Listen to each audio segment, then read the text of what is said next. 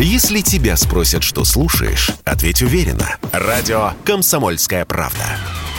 Ведь Радио КП – это эксклюзивы, о которых будет говорить вся страна. Голодомор 30-х годов. Как Украина создала вокруг общей трагедии ореол геноцида. Спецпроект. Часть первая. Украина продолжает лоббировать тему геноцида украинского народа во время голода в 1932 году. На сегодня 16 стран признают целенаправленное уничтожение украинского народа 90 лет назад. Между тем, голодали и другие территории, в том числе РСФСР, а в степях Казахстана погибли даже больше людей, чем на Украине. Нет и достоверных доказательств, что Сталин вынашивал какие-то планы по ликвидации украинского народа. Более того, массовый голод, настоящая гуманитарная катастрофа постигла нашу страну и сто лет назад, в 1922 С этого и начнем. В начале 1920-х годов произошел страшный голод. Владимир Лавров, доктор исторических наук, профессор Николау-Грешской духовной семинарии. По оценкам современных историков, современных демографов, умерло от голода 3-5 миллионов человек.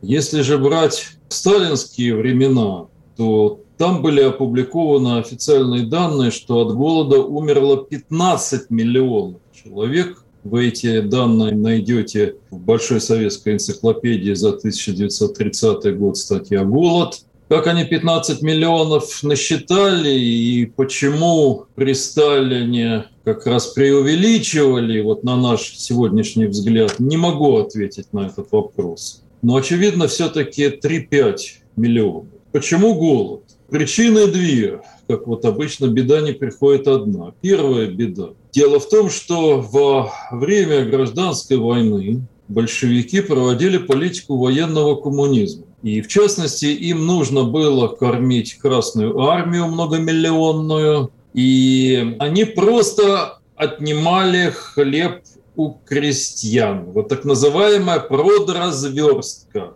При этом крестьянам говорили, что это вынужденная мера, закончится гражданская война, это все прекратится. Ну вот представьте себя на, на месте крестьян, у которых отбирается продукция. Продукцию отобрали, они засеяли на следующий год меньше. Ну зачем зря работать? Потом опять отобрали. Что крестьяне делают? Они еще меньше засеют. И еще раз так повторилось. В результате, значит, получилось, э, что очень мало произвели к началу 20-х годов, вот 21 год, в результате этой продразверстки.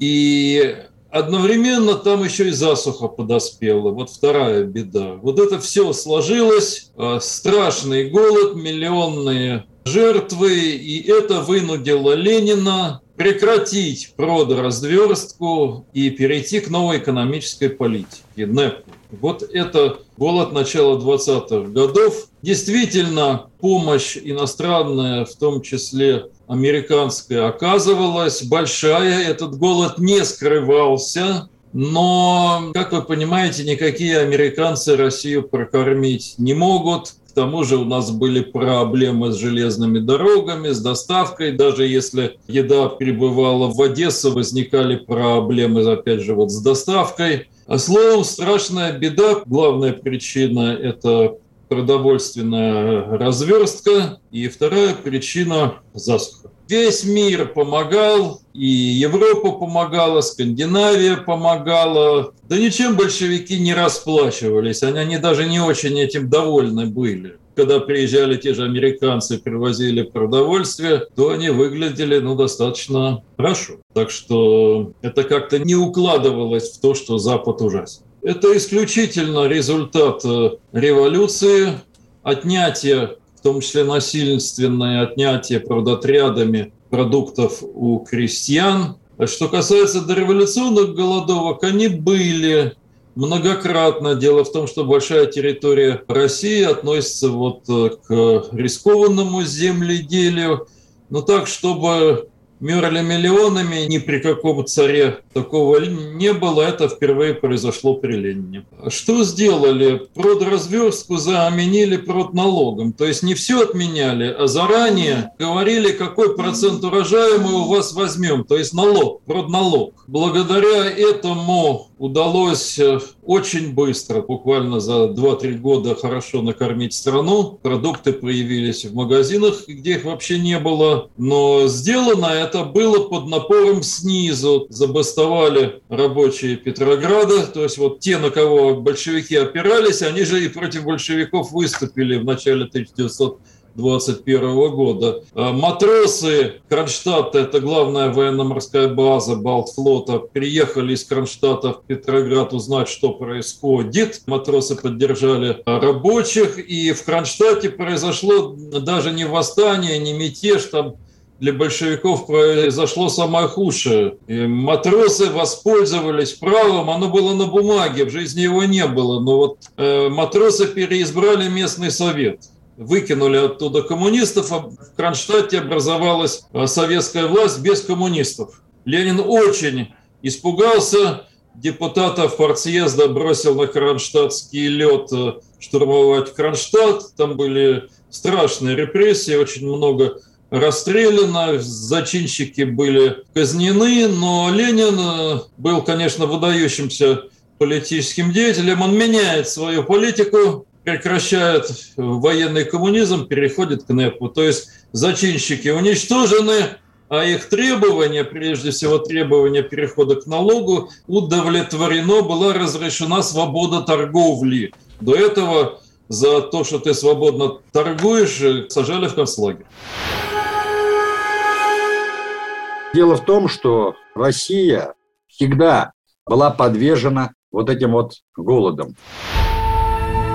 Евгений Спицын, историк.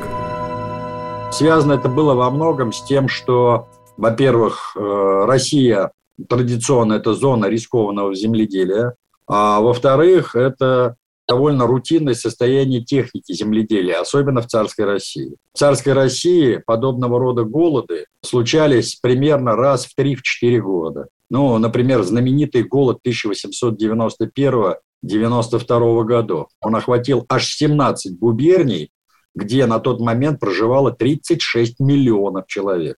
Затем в начале 20 века, до революции 17 года, нам хорошо известен и голод 1901-1902 годов, и голод 1906 года, ну и так далее, и так далее. То есть для России вот эти голоды, они были с периодичностью в 3-4 года. В Советском Союзе и в Советской России – было только три масштабных голода. Первый масштабный голод – это 1921 год. Он напрямую был связан с гражданской войной, гибелью значительной части крестьянского населения, гибелью значительной части скота, в том числе и лошадей. А лошадь, я напомню, тогда была основным орудием пахоты, ну и так далее, и так далее. Дальше следующий голод – это голод 1932-33 годов и, наконец, послевоенный голод 1946 года. Все эти голоды в той или иной степени были связаны с климатическими условиями.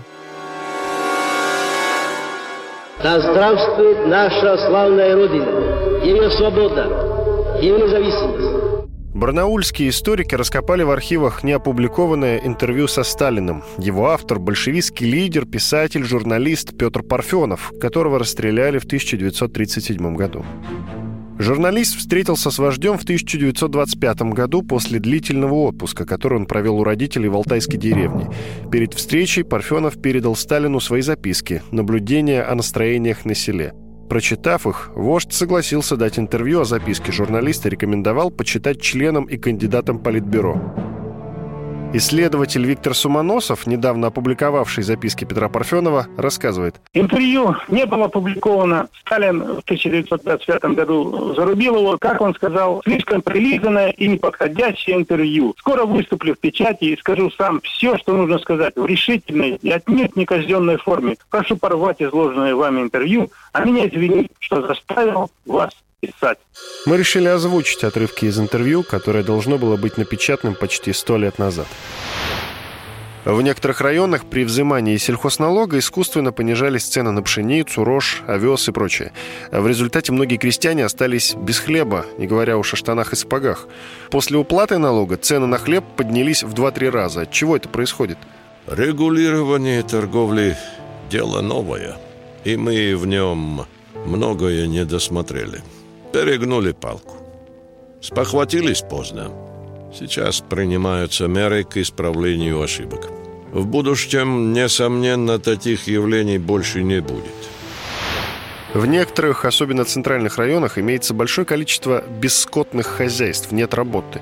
Налицо перенаселение, излишек свободных рук. Многие крестьяне не видят выхода для себя из создавшегося положения, нервничают и проявляют иногда активно свое беспокойство. Будет ли улучшено их положение? Безлошадные и безработные крестьяне вызывают особую заботу о них нашей партии. Совсем недавно правительство освободило их почти полностью от уплаты сельхозналога. В дальнейшем им будет предоставлен некоторый кредит на обзаведение рабочим скотом и сельскохозяйственным инвентарем. Затем значительной части их будет оказано содействие к переселению на лучшие земли. В Поволжье, в Сибирь, на Дальний Восток. Продолжение через несколько минут. Голодомор 30-х годов. Как Украина создала вокруг общей трагедии ореол геноцида. Спецпроект.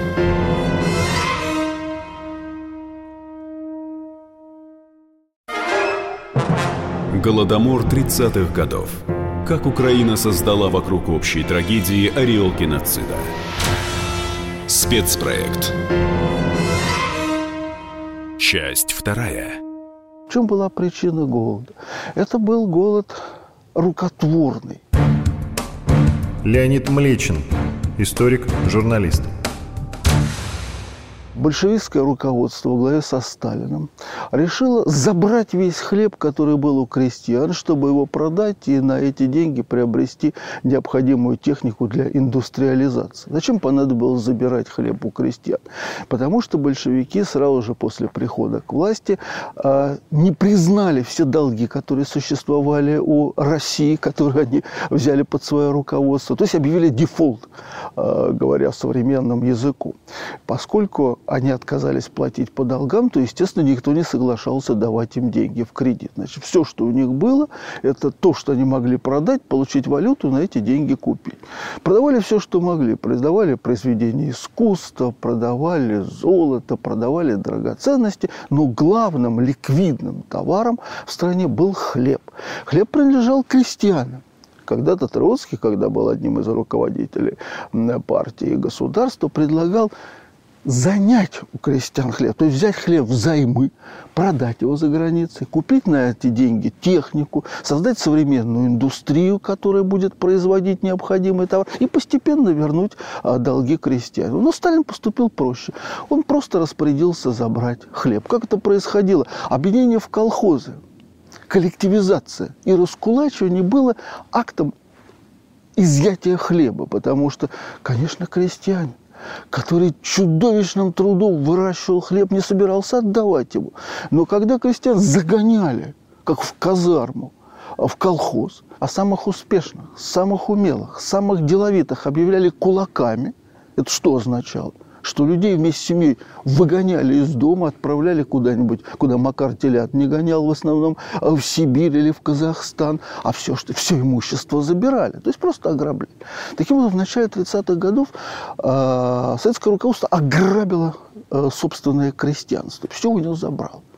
Последствием этого стал голод.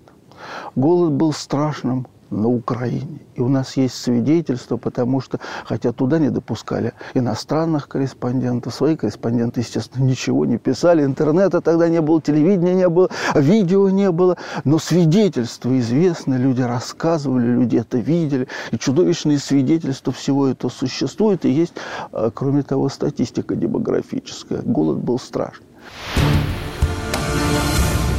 Причины две голода 1932-1933 годов. Его же на Украине называют голодомором.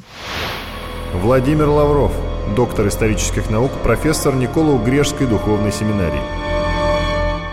У нас была современная промышленность до революции. Но за годы мировой войны революции, гражданской войны, за 20-е годы, все это оборудование, все эти заводы устарели. На Западе технологии шагнули далеко вперед, и было понимание у Сталина, что нужно проводить новую индустриализацию, проводить быстро, но чтобы ее провести, нужно построить новые заводы, новые станки. Ничего этого у нас не было и быть не могло. То есть требовалось закупить на Западе целые заводы. Откуда взять деньги? У государства советского денег на это нет, находились вот в капиталистическом окружении. А что придумал Сталин? У крестьян отбиралась вся еда, то есть абсолютно. Даже то, что было необходимо для вот того, чтобы прокормить семью. При продразверстке там хоть что-то оставалось. В 1932-1933 годах отнимали все, и отнятый прежде всего хлеб у крестьян продавали за границу. Твердая валюта была нужна, мы ее получали за хлеб и покупали целыми заводами. Многие сотни заводов купили. Сталинская индустриализация – это в основном американские заводы. Вот когда целиком покупали заводы, приезжали американские инженеры, даже рабочие, автомобильные, тракторные, электростанции, которыми мы гордились вот во всех советских учебниках, но это американское. Кроме того, очень много закупали в Великобритании. Большая часть машиностроения Великобритании работала на индустриализацию Советского Союза. А другая причина. Когда в 30-31 годах начали проводить коллективизацию, то крестьянство оказало очень мощное сопротивление. Вот Институтом российской истории РАН совместно с Центральным архивом ФСБ опубликованы документы госбезопасности, которые каждый месяц э, и даже подчас э, чаще клали на стол Сталина. Это сверхсекретные документы, они сейчас рассекречены и опубликованы примерно 10 томов. Эти документы показывают, что сопротивление крестьян было столь мощным, что они были способны опрокинуть коллективизацию, но ну, а вслед за коллективизацией была бы опрокинута советская коммунистическая власть во главе со Сталином. Отбирать все, нанести такой удар по крестьянству Сталину было необходимо для того, чтобы поставить крестьянство на колени, чтобы оно больше ни, ни, никогда ни на какое сопротивление было не способно. Где вот эти главные районы, где отбиралось все? Это Украина, это опять же Поволжье, это Казахстан, это Северный Кавказ. Вот там больше всего отнимали. Но в принципе это почти по всей стране, по всему Советскому Союзу, от центральной России на юг, на Украину и на восток, на Урал и Сибирь, вплоть до Владивостока. Подсчитано сотрудниками Института российской истории РАН. В общей сложности от этого голода погибло около 8 миллионов человек, а в том числе около 4 миллионов на Украине. Если в процентном отношении больше всего погибло в Казахстане, полтора-два миллиона, на Кавказе миллион, в Поволжье, повторяю, много погибло. Реальные потери от голода на территории Советского Союза в 1932-1933 годах колебались от 700 тысяч до миллиона человек. Евгений Спицын, историк. Это общие потери, которые приходились и на Украину, и на Северный Кавказ, и на Поволжье, и на э, ряд районов Казахстана.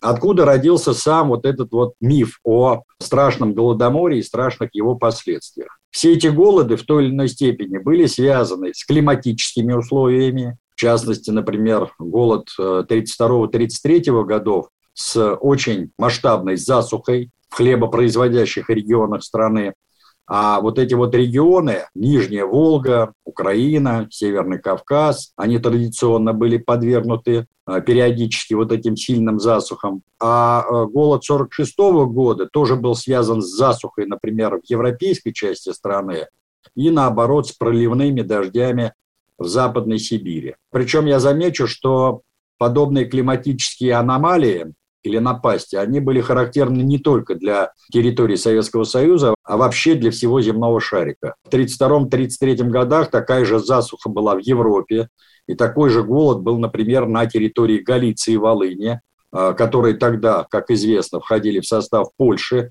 а вовсе не Советского Союза. А, такой же голод был на территории Соединенных Штатов Америки, такой же голод был на территории некоторых других европейских стран.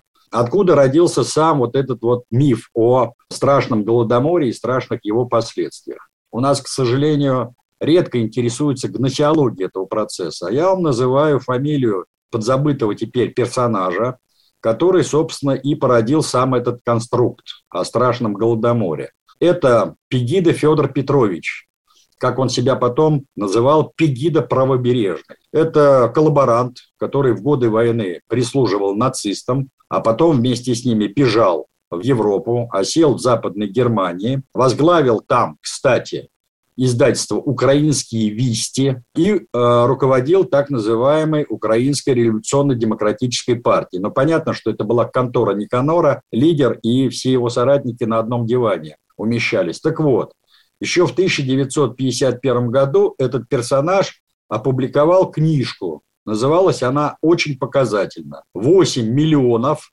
1933 РИК на Украине. РИК, то есть год. А потом вот эта вот э, байка о страшном голодоморе, который унес 8 миллионов жизней украинцев, перекочевала в работы небезызвестного Роберта Конквиста. Работа эта называлась «Жатва скорби», где он вообще договорился о том, что в годы так называемого Голодомора на территории СССР, прежде всего на Украине, погибло аж 14 миллионов человек. И вот э, затем все эти басни стали активно э, распространяться уже на территории Советского Союза в период Горбачевской перестройки. И я, к сожалению, должен в данном случае назвать фамилии целого ряда тогдашних историков, не только украинских, но и российских, в частности, Евницкого, Данилова и так далее, которые приложили руку к распространению этого мифа. Правда, надо сказать, что в отличие от украинских вченых, того же Кульчиницкого, Стаднюка и так далее, Ветровича небезызвестного, который до недавнего времени возглавлял у них там институт памяти, они все-таки ограничивали число жертв этого так называемого голодомора тремя-пятью миллионами человек.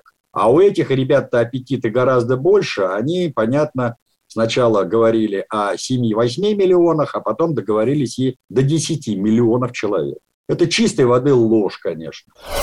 Продолжение через несколько минут. Голодомор 30-х годов. Как Украина создала вокруг общей трагедии ореол геноцида. Спецпроект.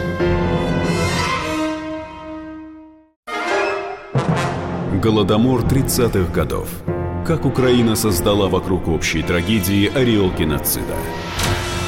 Спецпроект. Часть третья. Был ли это акт геноцида в отношении украинцев?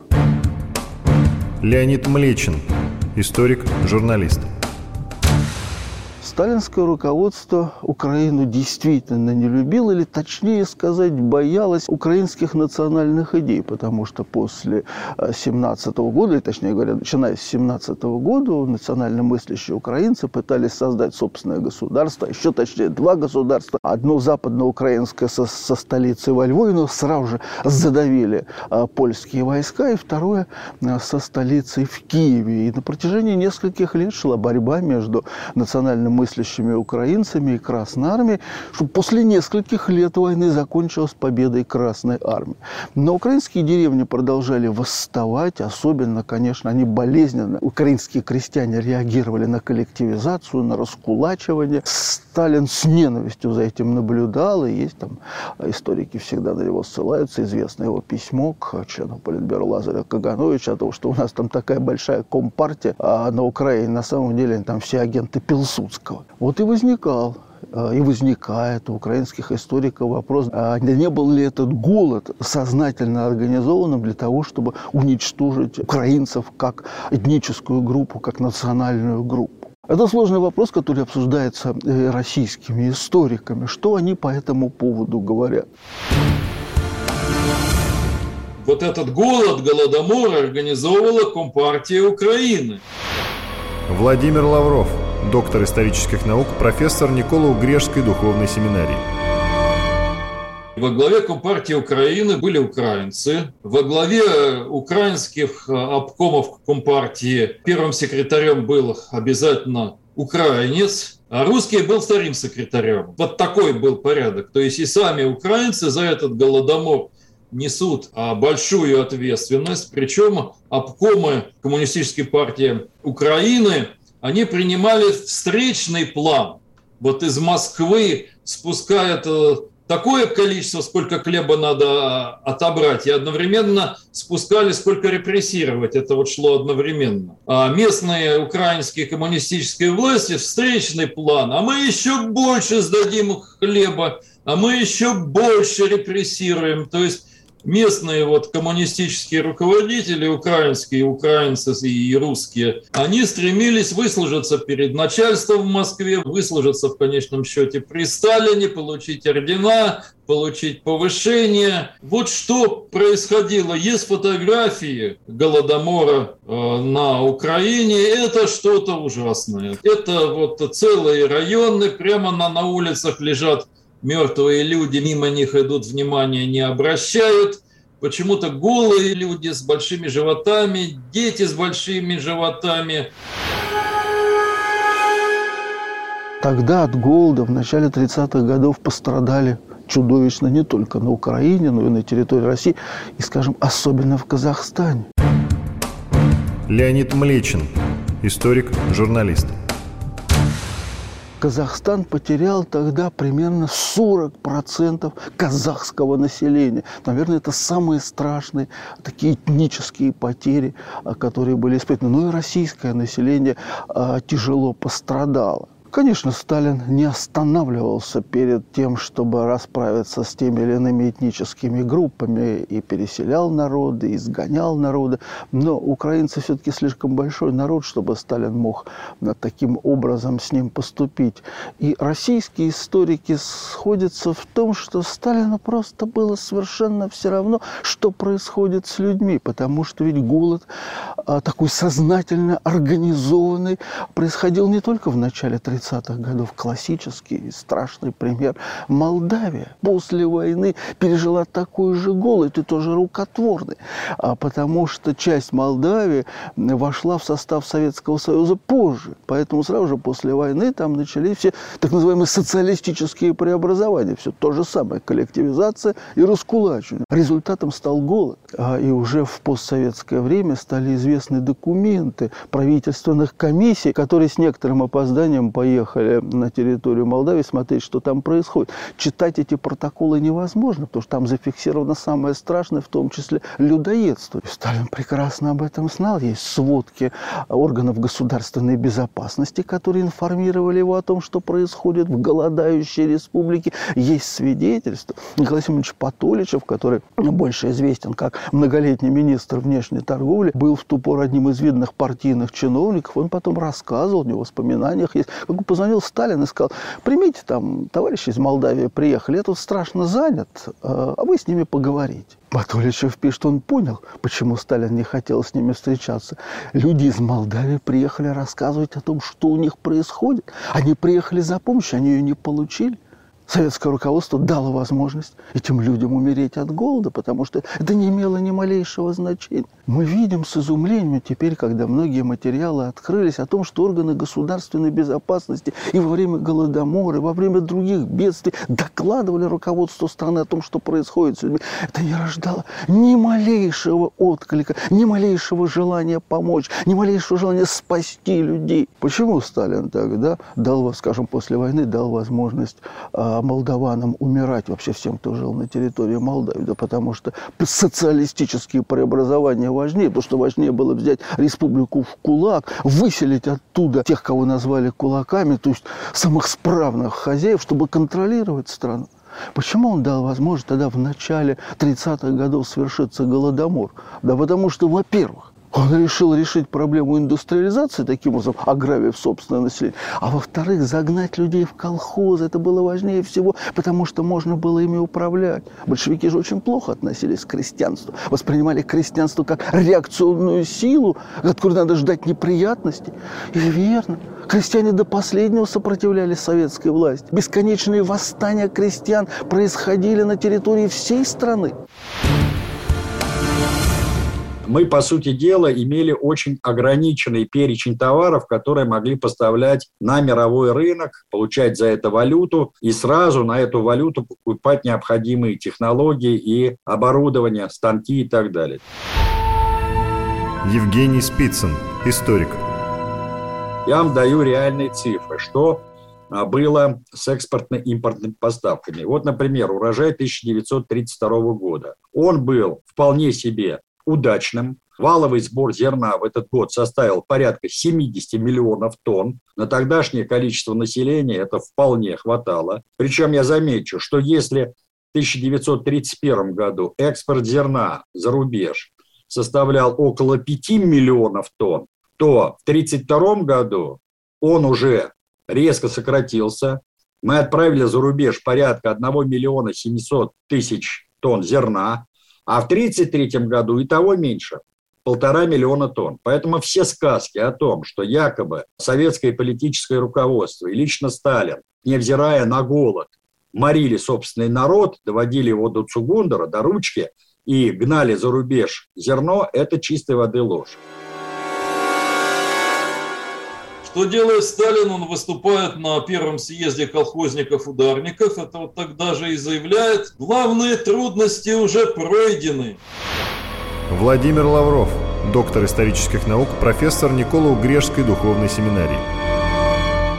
Ему написал письмо Шолохов, вот я могу даже прочитать письмо 4 апреля 1933 года. Взрослые дети пухнут и питаются всем, чем не положено человеку питаться, начиная с падали и кончая дубовой корой и всяческими болотными кореньями. Сталин заявляет, ваши нынешние трудности, товарищи колхозники, кажутся детской игрушкой. Между тем он получал объективные сведения, они опубликованы вот в издании Лубянка Сталина совершенно секретно. Он все прекрасно знал, но, в общем, людей морили. Было даже людоедство. Ели младенцев, раскапывали могилы, э, творилось что-то страшное. Значит, войска и вот из этих районов голодающих не пропускали беженцев, люди пытались бежать, их возвращали, арестовывали. Женщины там за буханку хлеба шли к красноармейцам, были готовы продать себя. Вот такой ужас происходил, но все это скрывалось абсолютно.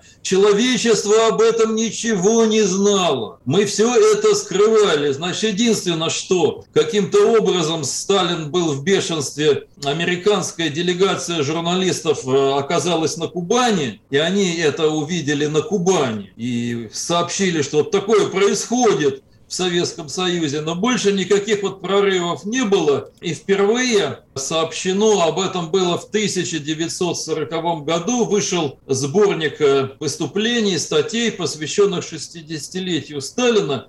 И вот в выступлении Шолохова впервые говорилось, что был голод. Одна фраза и все. То есть это была тайна. И хотя украинские националисты, украинские президенты фальсифицируют историю, заявляя, что Москва стремилась уничтожить украинцев, это не соответствует действительности. То есть вывод, главное проведение индустриализации плюс удар по крестьянству, никакого истребления специально украинцев как нации не было, но то, что уничтожили около 8 миллионов русских, украинцев и так далее, и так далее, все нации пострадали. Это, конечно, преступление, это вывод Института российской истории, что это преступление против человечности, то есть оно не имеет срока давности. Продолжение через несколько минут. Голодомор 30-х годов. Как Украина создала вокруг общей трагедии ореол геноцида. Спецпроект. Часть четвертая. Здесь надо сказать о термине «голодомор». Владимир Лавров, доктор исторических наук, профессор Николау-Грешской духовной семинарии. Он стал употребляться с 1984 года. Этот термин родился среди украинской иммиграции в Соединенных Штатах Америки. До этого, до 1984 года в Америке наш голод объясняли неэффективностью колхозов совхоз. А с 1984 года, и здесь ведущую роль сыграл Конгресс США, они стали говорить, что причина голода в том, что московское руководство, ну говоря широко русские, хотят уничтожить украинцев как нацию. И с 1984 года это официальная точка зрения Америки, Соединенных Штатов, Конгресса.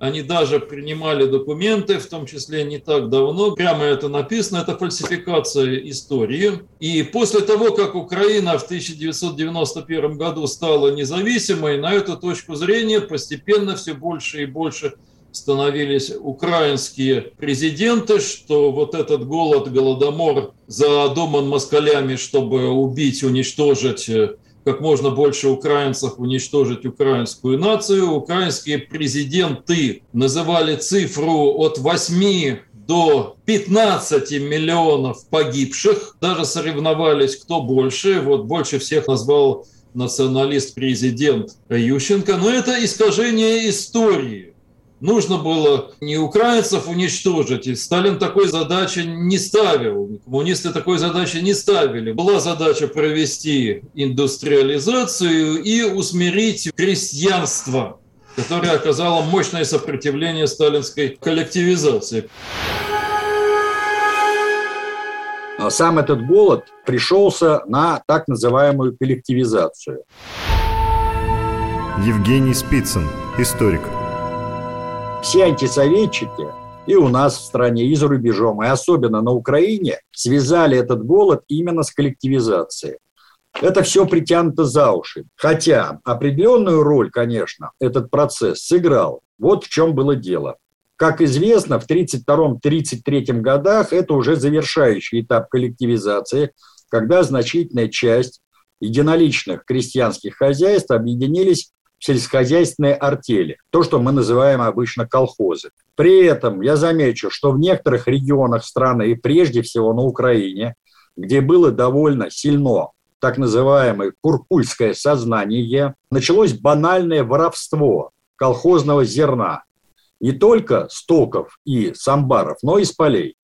Кстати, именно этим был вызван знаменитый закон августа 1932 года об охране социалистической собственности, который наши либералы очень часто называют законом о трех колосках. Что на самом деле происходило? Дело в том, что многие крестьяне, которые не вступили в колхоз или даже которые вступили в колхоз, стали банально воровать колхозное зерно с полей и прятать это зерно у себя, но не в амбарах, которых просто не существовало, а в так называемых земляных ямах. Вот эта традиция хранения зерна в земляных ямах, она была вообще традиционной, характерной для значительной части сельского населения, особенно южных регионах страны, того же Северного Кавказа, Украины и так далее. Потому что там дерева было мало, строить амбары было дорого, и ни с чего, собственно говоря. Поэтому была следующая технология хранения этого зерна. Вырывали во дворе яму,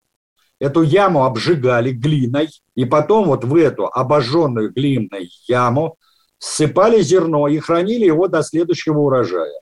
Что произошло сейчас? Поскольку наворовали зерна довольно много, ямы выкопали, но время обжигать эти ямы глиной не было. И с тем, чтобы не попасться э, на крючок, стали просто тупо вот в эти ямы, земляные, необожженные глины, ссыпать то самое воронное зерно.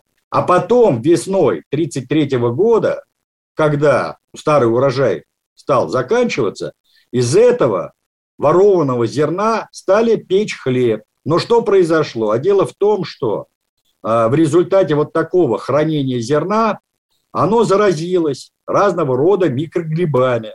И у всех потребителей этого зерна возникла так называемая алиментарно-токсическая аллейкия, которую простонародье называли септической ангиной.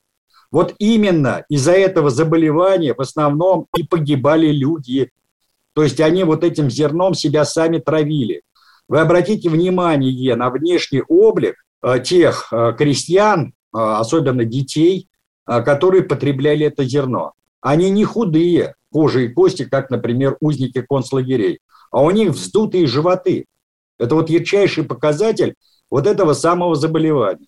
И когда началась эпидемия вот этого заболевания, то понятно, чтобы остановить эту эпидемию, на территории Украины, Северного Кавказа, Нижнего Поволжья специально были посланы отряды, в том числе из сотрудников НКВД, чтобы они, с одной стороны, брали в карантин эти территории, в частности села, а то и целые районы, чтобы эта эпидемия не распространялась. И одновременно они находили все вот эти вот ямы, но не сжигали они зерно, знаете, ради того, чтобы потешиться и полюбоваться этими пожарами, а с тем, чтобы уничтожить источник вот этой самой заразы. Вот что на самом деле произошло. Но у нас, естественно, об этом никто не говорит. Я имею в виду из хорошо известной публики. А рассказывают о том, что сталинское руководство сознательно изничтожало трудовых крестьян, особенно этнических украинцев. Передергиваются факты, создается ну, просто гора лжи, и эту гору лжи вливают в уши и выливают на головы простосердечных граждан, которые готовы верить во всякую чепуху. Железные дороги были перекрыты, помирая на своей территории. Вот что было. Владимир Лавров, доктор исторических наук, профессор Никола Грешской духовной семинарии. Территории окружались войсками Красной Армии госбезопасности, и все, тебя арестовывают или стреляют. Никуда. Первыми умирали мужчины, а вторыми умирали дети, третьими умирали женщины. Значит, цифры, которые я назвал, это цифры объективные, страшные. Но все-таки мирное время положить около 8 миллионов граждан своей страны, но точных цифр у нас нет, потому что органы госбезопасности собрали все данные ЗАГСов о смертях. Они были увезены, то ли они были уничтожены, то ли они до сих пор где-то лежат засекречены, неизвестно.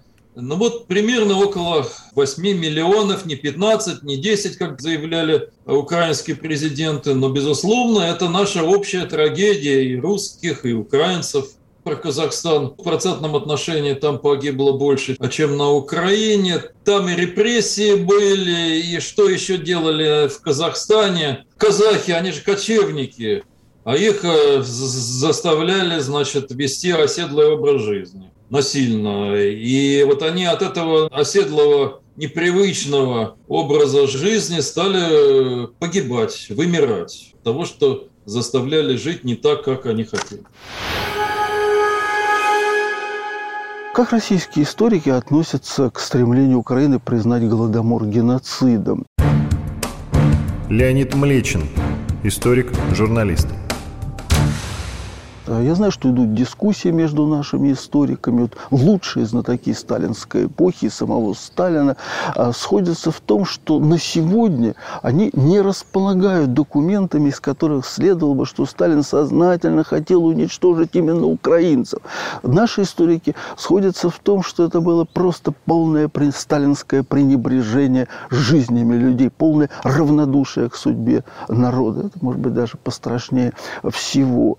А, история с признанием геноцида всегда носит политический характер, и там возникают юридические сложности, связанные с тем, что есть, э, скажем, признанная Организация Объединенных Наций понятие геноцида, и вот в разных странах происходит спор о том, можно ли тот или иной жесточайший акт считать геноцидом, скажем, страшная история 1915 года, когда турецкие войска уничтожали армян.